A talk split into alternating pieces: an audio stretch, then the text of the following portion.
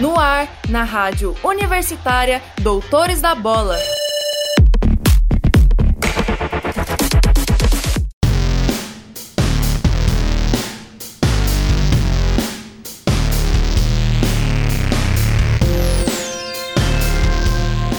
Olá, ouvinte! Seja bem-vindo ao Doutores da Bola, programa da rádio universitária que aborda semanalmente assuntos do mundo esportivo e que te deixa muito bem informado, principalmente sobre o cenário do esporte em Goiás. E hoje, dia 10 de dezembro, você vai conferir uma retrospectiva do esporte em 2021, um ano atípico marcado pela pandemia da Covid-19, mas que ainda assim se destacou no âmbito do esportivo pela realização de diversos eventos e campeonatos de grande repercussão, além de recordes quebrados por atletas brasileiros, agraciando assim os fãs de esporte no decorrer de todo o ano. Acompanhe agora um bate-papo abordando esta temática com os repórteres Gabriel Alves, Renata Kutsu e André Rayellen e Amanda Dutra, no quadro Doutores da Bola em Debate. Fique ligado! Doutores da Bola em Debate. Olá, colegas, Gabriel, Renata e Andrea. É um prazer, uma satisfação estar trocando essa ideia aqui com vocês. Olá, colegas, olá, ouvintes. Olá, Amanda, olá, colegas, olá, ouvintes. É um prazer estar aqui com vocês. Olá, Amanda, olá, ouvintes, oi, colegas. É um prazer estar aqui com vocês, batendo esse papo sobre a retrospectiva do esporte. E para começar essa retrospectiva, abordando os fatos mais marcantes do cenário esportivo nacional e internacional, a gente pode afirmar que 2021 foi um ano atípico, isso é fato, né? Ainda muito tomado pela pandemia, pelas crises, por tantas mudanças, aqui a gente destaca o âmbito esportivo, né? E ressalta ainda o quanto o ano de 2020, que foi tão calamitoso por ser pandêmico, impactou nesse cenário, sendo que se encerrou sem a conclusão de importantes campeonatos. E destaco aqui, para começo de conversa, os torneios de futebol, Bom, 2020 terminou sem a definição do grande vencedor da Copa Libertadores e a final só foi ocorrer de fato em janeiro de 2021. O mesmo para o Campeonato Brasileiro em todas as suas divisões.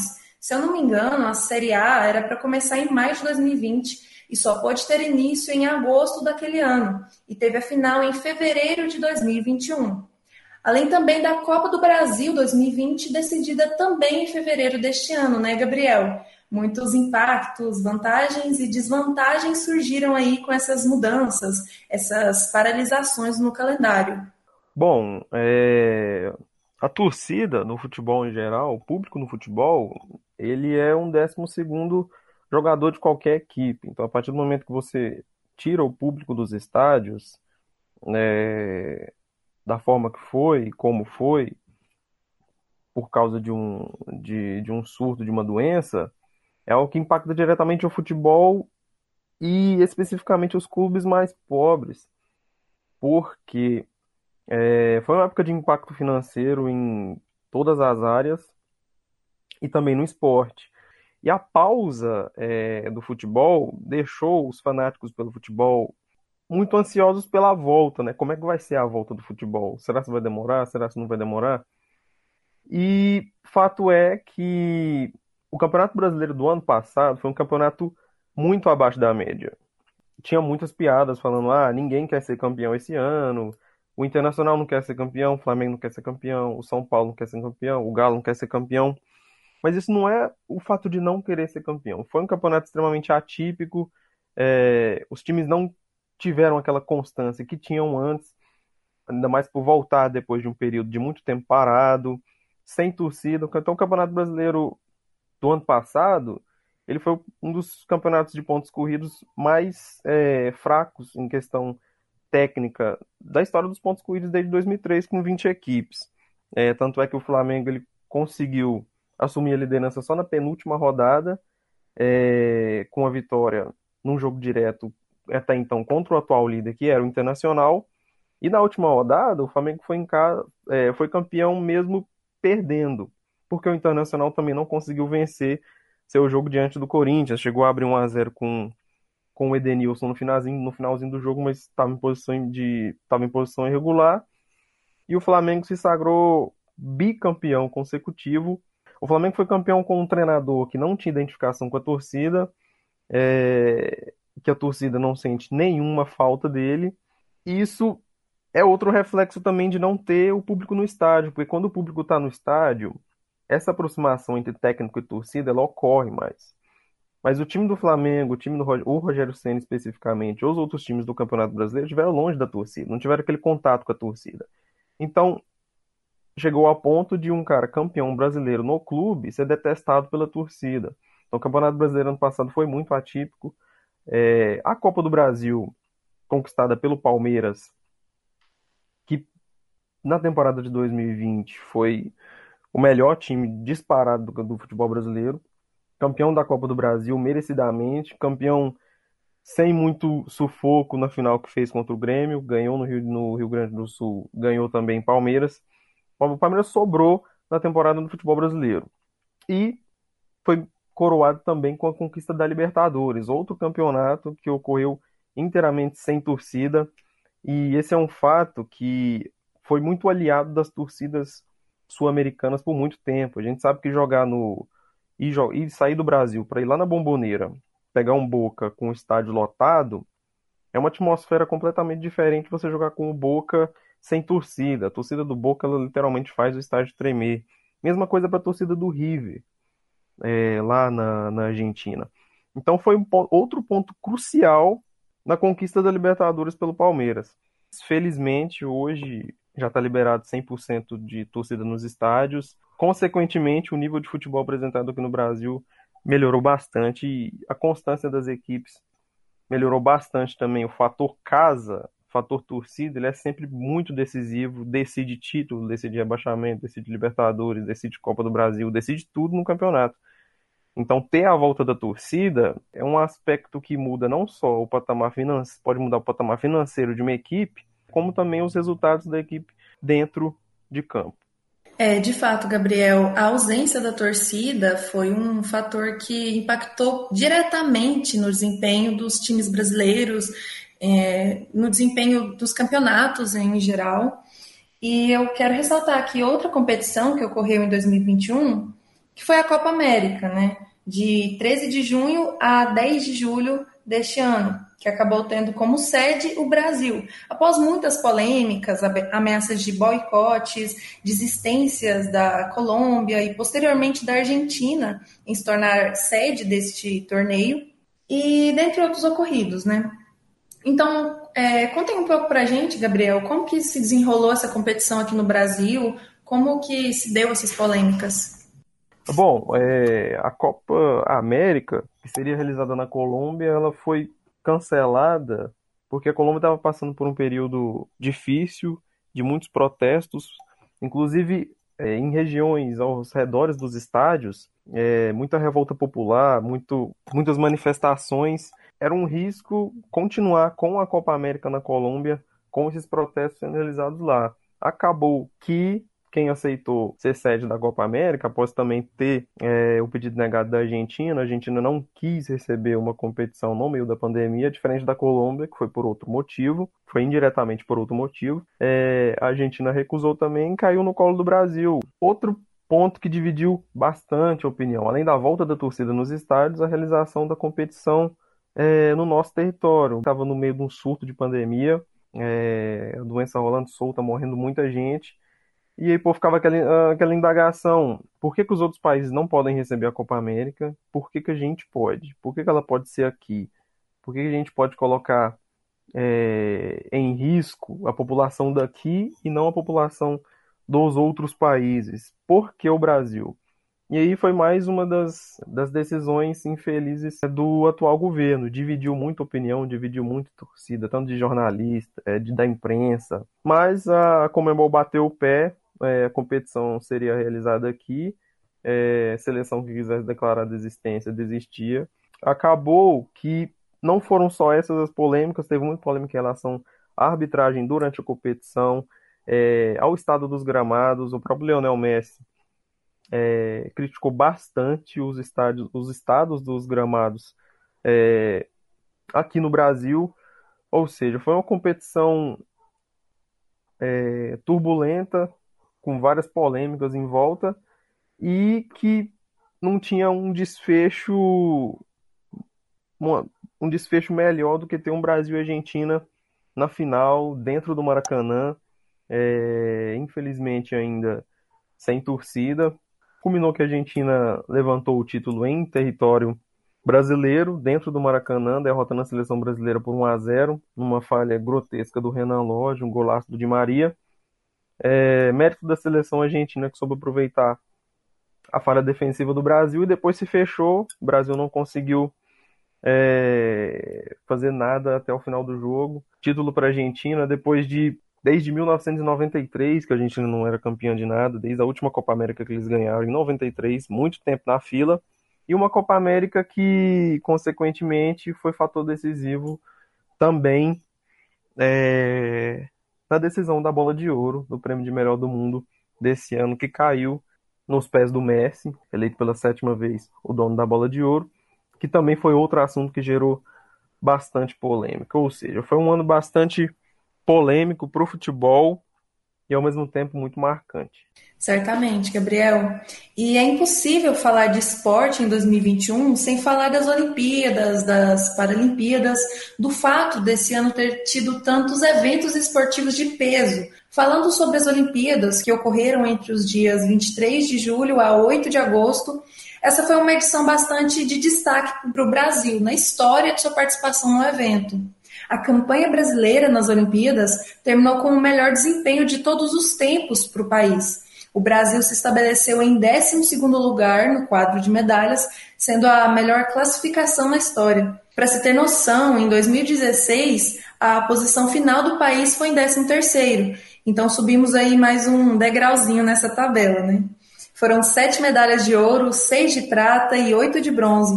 E por trás desses números, muitas vitórias, muitas histórias marcantes, atletas no auge, muita representatividade entre os esportistas. Essa edição olímpica de fato vai ficar para a história, não acha, Yandria? Sim, Amanda, com certeza. As Olimpíadas de 2021, elas foram diferentes de todas as edições anteriores, né? Por conta da pandemia de Covid-19. Primeiro porque, assim como quase todos os eventos esportivos, como a gente estava falando aí sobre o futebol, a edição de 2020 ela foi adiada para esse ano e aconteceu também sem os públicos. Em relação ao desempenho do Brasil, como você mesma disse, foi o melhor dentre todas as edições.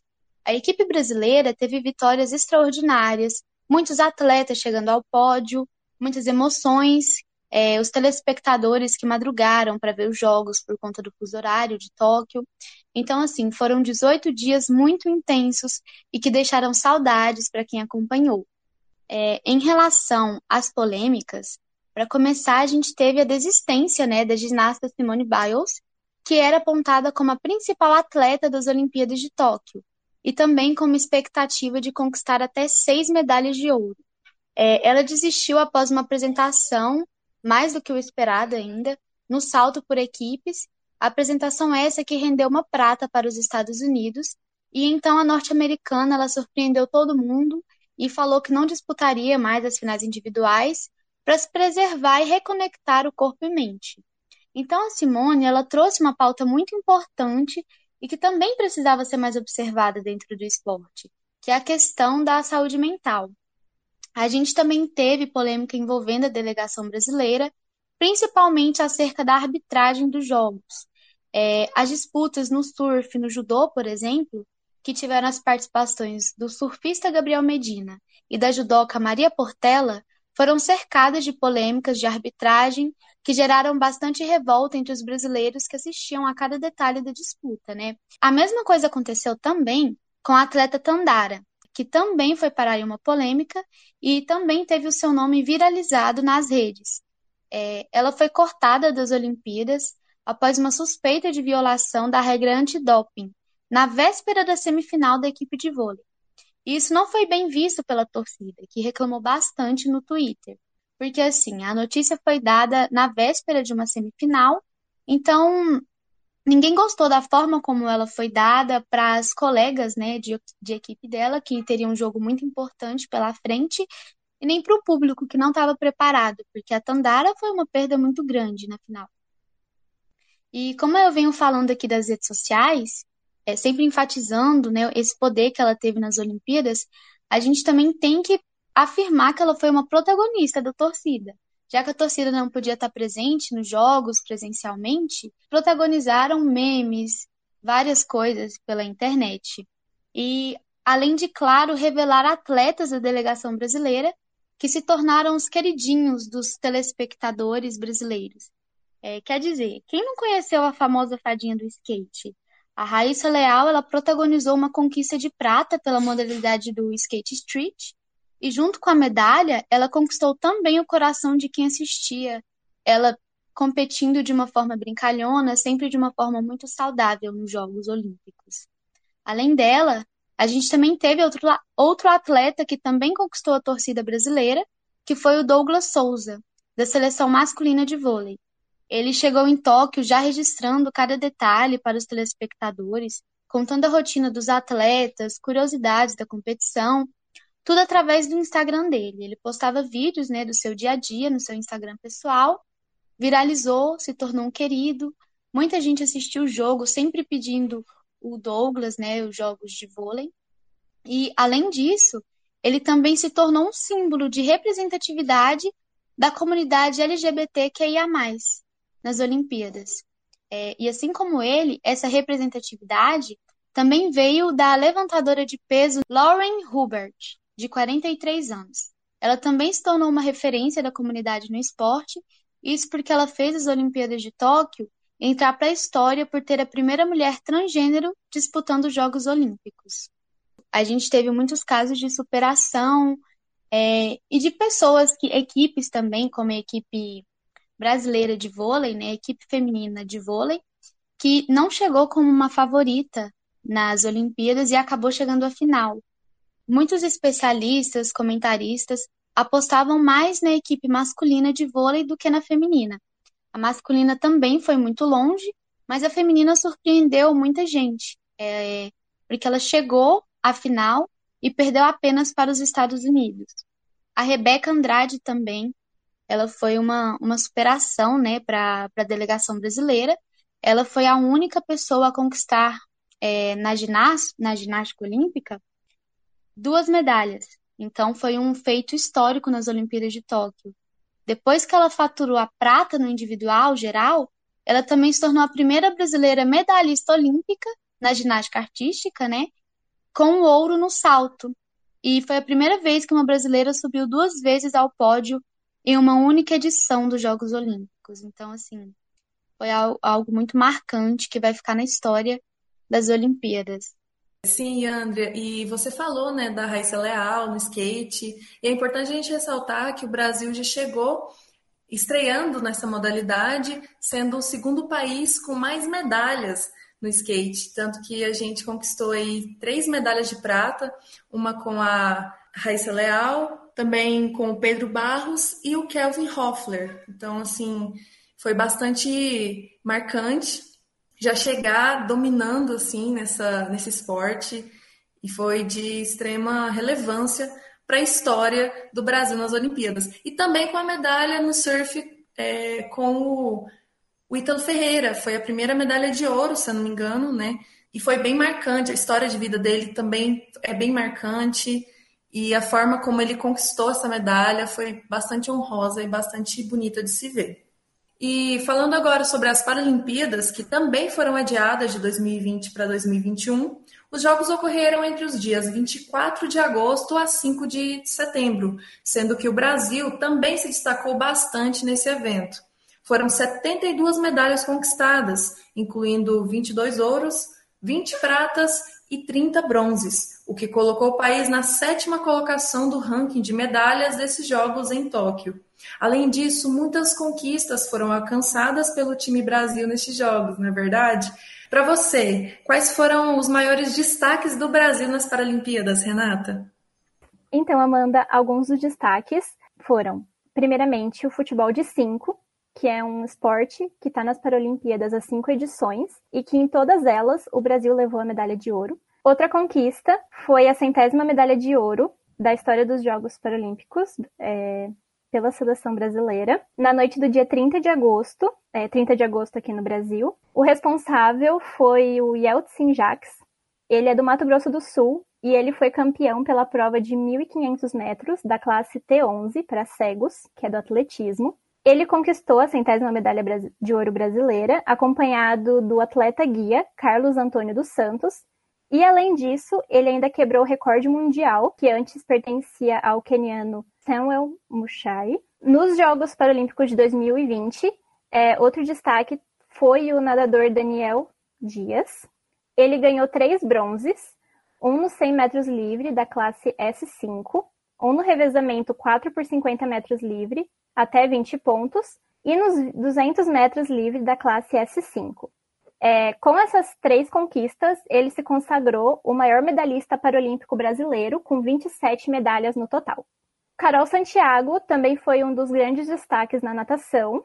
Essa, que foi a primeira edição que ela disputou, foi de grande importância e ela saiu de Tóquio com cinco medalhas. A nadadora ainda bateu dois recordes paralímpicos em Tóquio, um nos 50 metros livres e outro nos 100 metros peito. Além deles, a Lana Maldonado é, também levou a medalha de ouro no judô, na categoria até 70 quilos. Esse foi o maior desempenho de todos os tempos é, da delegação brasileira nas Paralimpíadas. E o Brasil conquistou medalhas em 14 modalidades das 20 em que estava concorrendo. Além disso, foi um feito inédito porque foi a primeira vez em que a delegação brasileira conquistou 22 ouros é, em uma Paralimpíadas. É isso aí, Renata. De fato, a gente fica muito orgulhoso como brasileiros e brasileiras em ver o desempenho dos nossos atletas paralímpicos nesta, nessa edição em Tóquio. Realmente foi algo muito bonito de se ver, de se assistir.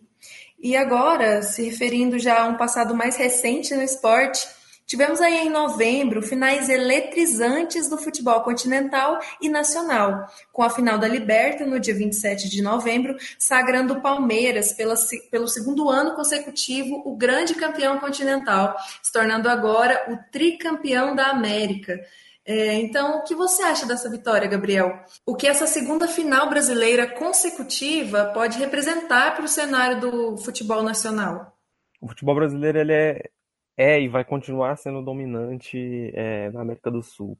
A gente foi muito tempo refém do futebol argentino, da malandragem argentina, da arbitragem tendenciosa, sempre favorecendo o time argentino, é, além dos times argentinos, lógico, sempre terem muita força no continente. E ao longo do tempo isso foi se perdendo. É, os clubes brasileiros mostraram aí nesse ano que são dominantes na, na, América do Sul. A gente teve a final ano passado entre Palmeiras e Santos, é, Palmeiras campeão e bicampeão. O Palmeiras chegou para a última final contra o Santos é, bem mais favorito do que para essa final contra o Flamengo. O Palmeiras veio de uma eliminação histórica é, em cima do River Plate. Depois, por um pouco, não foi eliminado em casa, mas chegou para a final contra o Santos contra o favoritismo, foi campeão. Não foi o que aconteceu nessa Libertadores. Né? O time do Palmeiras ele chegou desconfiado é, já para a semifinal, conseguiu a classificação, empatou em 0 a 0 contra o Atlético Mineiro em São Paulo é, empatou em 1 a, em 1 a 1 fora de casa pelo critério gol fora, que não mais será válido nas próximas competições continentais. O Palmeiras avançou para a final da Libertadores. E a grande maioria colocava o Flamengo como campeão da Libertadores. E não por estarem errados, porque o Flamengo, quando o, Jorge, quando o Renato Gaúcho chega, dá um banho de chocolate em todos os times que ele enfrenta nos primeiros jogos. Depois o Flamengo entra numa crise, aí é eliminado de forma feia na Copa do Brasil, meio que abre mão do Campeonato Brasileiro, resta a final da Libertadores para disputar. Eu acho que o Palmeiras ele veio mais focado é, para conquistar o título. Acabou que no vacilo do Andréas Pereira, é, o Davidson fez o gol do título e o Palmeiras mereceu. O Palmeiras é bicampeão da Libertadores. É, o Abel Ferreira ele entra para a galeria de títulos bicampeões. Essa sequência ela mostra a força do futebol brasileiro porque Flamengo e Palmeiras fizeram a final desse ano, na semifinal teve o Atlético, foi a primeira vez que três países, times, três times do mesmo país, estiveram na decisão é, na, da semifinal da Libertadores. Isso vai continuar acontecendo. A final da Libertadores foi brasileira, a final da Sul-Americana foi brasileira, decisão entre Atlético Paranaense e Bragantino com o título para é, o Atlético Paranaense. É, então, ou seja, os quatro finalistas das competições continentais esse ano, todos brasileiros. Isso mostra a força do futebol brasileiro é, em questão de investimentos e de qualidade técnica. Pois é, Gabriel, certamente. E outro grande marco no futebol recentemente foi a conquista do título de campeão brasileiro da Série A pelo Galo, pelo Atlético Mineiro, após um longo jejum de 50 anos sem vencer essa competição. E eu, eu arrisco abrir um parênteses aqui para falar que essa vitória aniquila completamente aquele, aquele velho meme né, de que o Galo não tem bi. E aí, Gabriel, o que, que você diz sobre essa vitória? Bom, é uma conquista merecida por parte do Atlético, a segunda melhor campanha da história nos pontos corridos com 20 clubes, atrás somente do Flamengo em 2019 com o Jorge Jesus o Atlético, coincidentemente, foi o primeiro campeão do Campeonato Brasileiro de fato, em 1971. É, 50 anos depois, conquista o bicampeonato.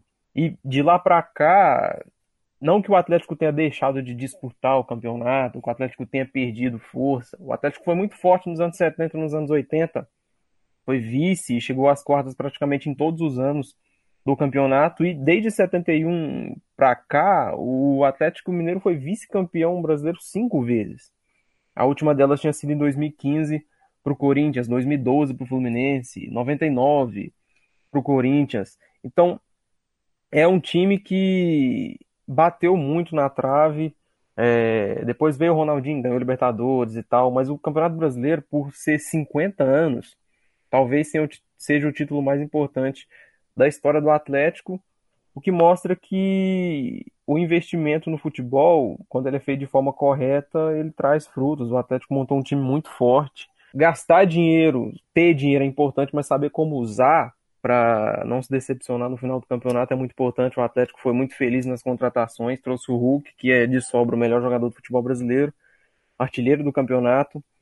E o Atlético foi impecável na sua campanha, é uma conquista histórica e ainda tem a decisão da Copa do Brasil, vai enfrentar o Atlético Paranaense e pode ser que, caso seja campeão, o Atlético Mineiro entre na lista dos times brasileiros é, com tríplice coroa. É, realmente, Gabriel, esse foi um grande ano para o Galo e se ele continuar nesse ritmo, né, nessa, com esse desempenho, o ano que vem também, a próxima temporada vai ser bem grandiosa para ele. E agora, mudando de assunto, enquanto uns atletas iniciaram na jornada do esporte, subiram na carreira e conquistaram títulos e medalhas bastante emblemáticas neste ano, outros tiveram que se aposentar de suas modalidades.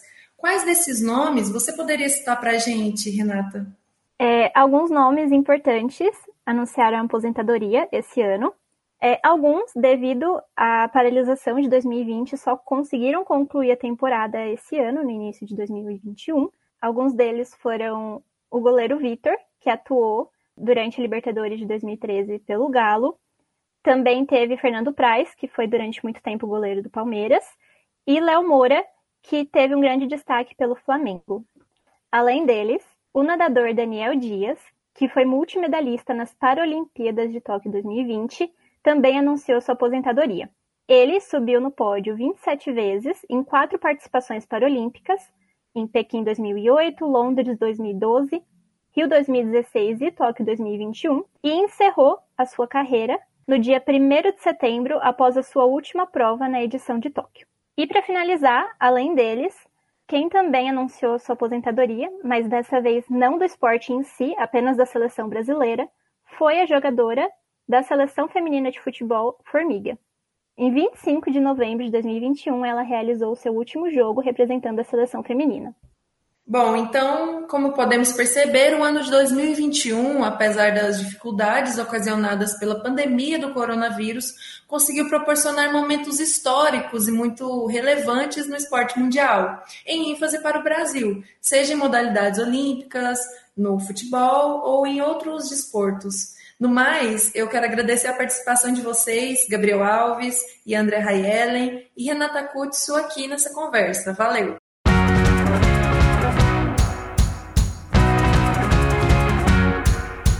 O Doutores da Bola de hoje vai ficando por aqui, apresentado por Amanda Dutra, com produção de Amanda Dutra, Gabriel Alves, Renata Kutsu e Andrea Raiellen. Os trabalhos técnicos foram de Maurício César, orientação do professor Ricardo Pavan e monitoria de Amanda Dutra. Siga a gente no Instagram, arroba Doutores da Bola, e no Twitter, arroba Doutores da Bola Underline. Acesse o site radio.ufg.br e fique muito bem informado. Acesse também o site do Doutores da Bola. Pesquise por Doutores da Bola UFG 870.wordpress.com e confira notícias e reportagens sobre o mundo esportivo. Você pode conferir o programa de hoje e também os anteriores no Spotify e Deezer. Basta procurar por Rádio Universitária UFG Laboratórios. Até a próxima!